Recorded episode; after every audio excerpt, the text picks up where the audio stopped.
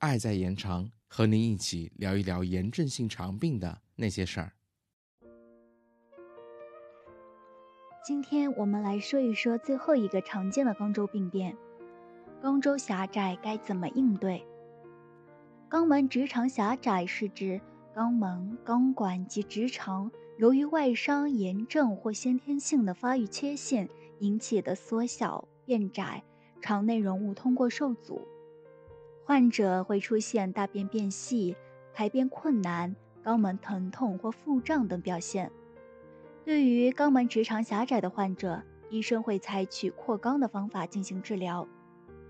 然而，克罗恩病导致的肛门直肠狭窄还有其特殊性。克罗恩病的狭窄在很多时候是炎症累及肛门及直肠导致，因此组织比较脆弱，不宜采用普通的粗暴扩肛。应采用适当的扩张方法解决问题。常用的扩肛方法有以下几种：一、气囊扩张法，适用于直肠的环形狭窄。该方法容易掌握，疗效好，但需要医生借助器械，通过纤维或电子结肠镜看见狭窄的腔后，从内径的活检管道插入气囊控制器，然后向气囊内充气。气囊膨大并扩张狭窄的肠道，扩张时间持续十到十五分钟。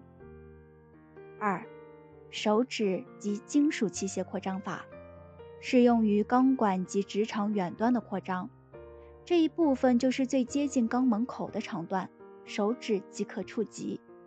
此法简便易行，但操作要轻柔，避免粗暴扩张，以防穿孔及肛管撕裂。扩张时间。也是十到十五分钟。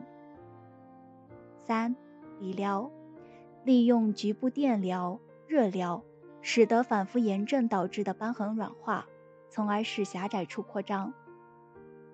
肛门狭窄是一个长期炎症反复的并发症，希望正在经历这种痛苦的你早日找到合适的扩张方法，改善生活质量。那么，其实对于这类直肠类疾的患者，还有灌肠、肛门栓剂等药物治疗的配合，我们之后的内容就谈一谈这个问题。今天就到这儿了，我们下期再见。主播康乐，后期小来。